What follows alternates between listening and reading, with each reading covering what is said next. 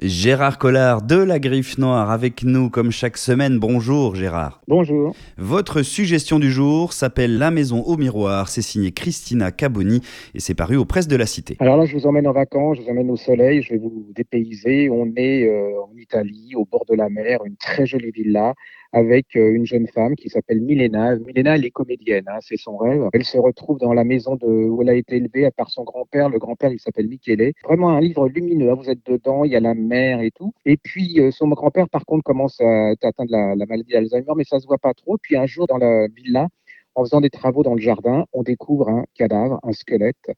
Et là, tout bascule. Le grand-père devient complètement euh, fou. Enfin, il supporte pas la, vision de ce squelette.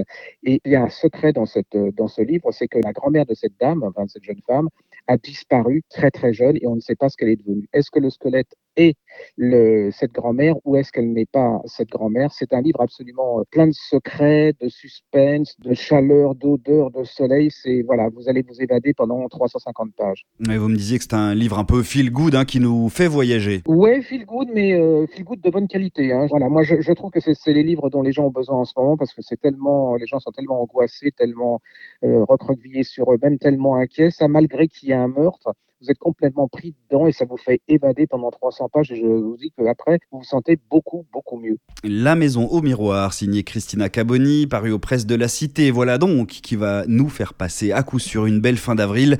Une suggestion made in Gérard Collard, comme il en propose d'ailleurs aussi sur sa chaîne YouTube Griffe Noire TV. Merci Gérard et on se donne rendez-vous très vite pour une autre idée lecture sur Sanef 177. À bientôt.